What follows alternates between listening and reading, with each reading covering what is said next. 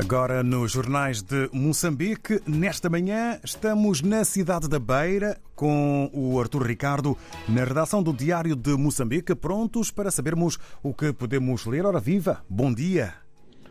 Muito bom dia. Na sua edição de hoje, o Jornal Diário de Moçambique destaca os seguintes temas. A malária mata 70 pessoas em 12 meses na província de Sofala. Uh, a missão militar da SADC vai se manter na província de Cabo Delgado no combate ao terrorismo enquanto decorrem avaliações no terreno sobre o seu desempenho e sobre a situação.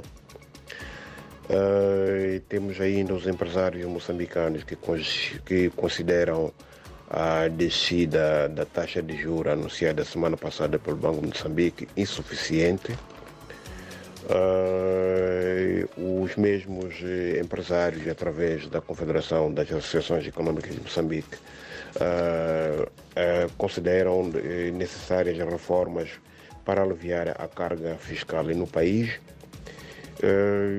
ainda temos a concessionária do Porto de Maputo que vai investir 600 milhões de dólares em três anos.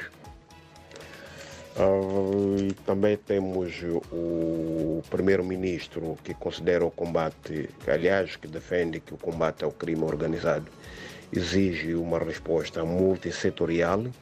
Ele falava, portanto, a, a, no encontro uh, com os procuradores gerais e diretores das polícias e dos serviços de investigação criminal da CPLP, isto na cidade de Maputo.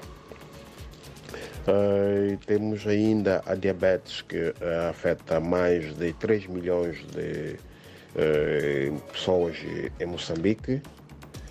E, e finalmente temos a detenção em Manica de supostos assassinos de mototaxistas.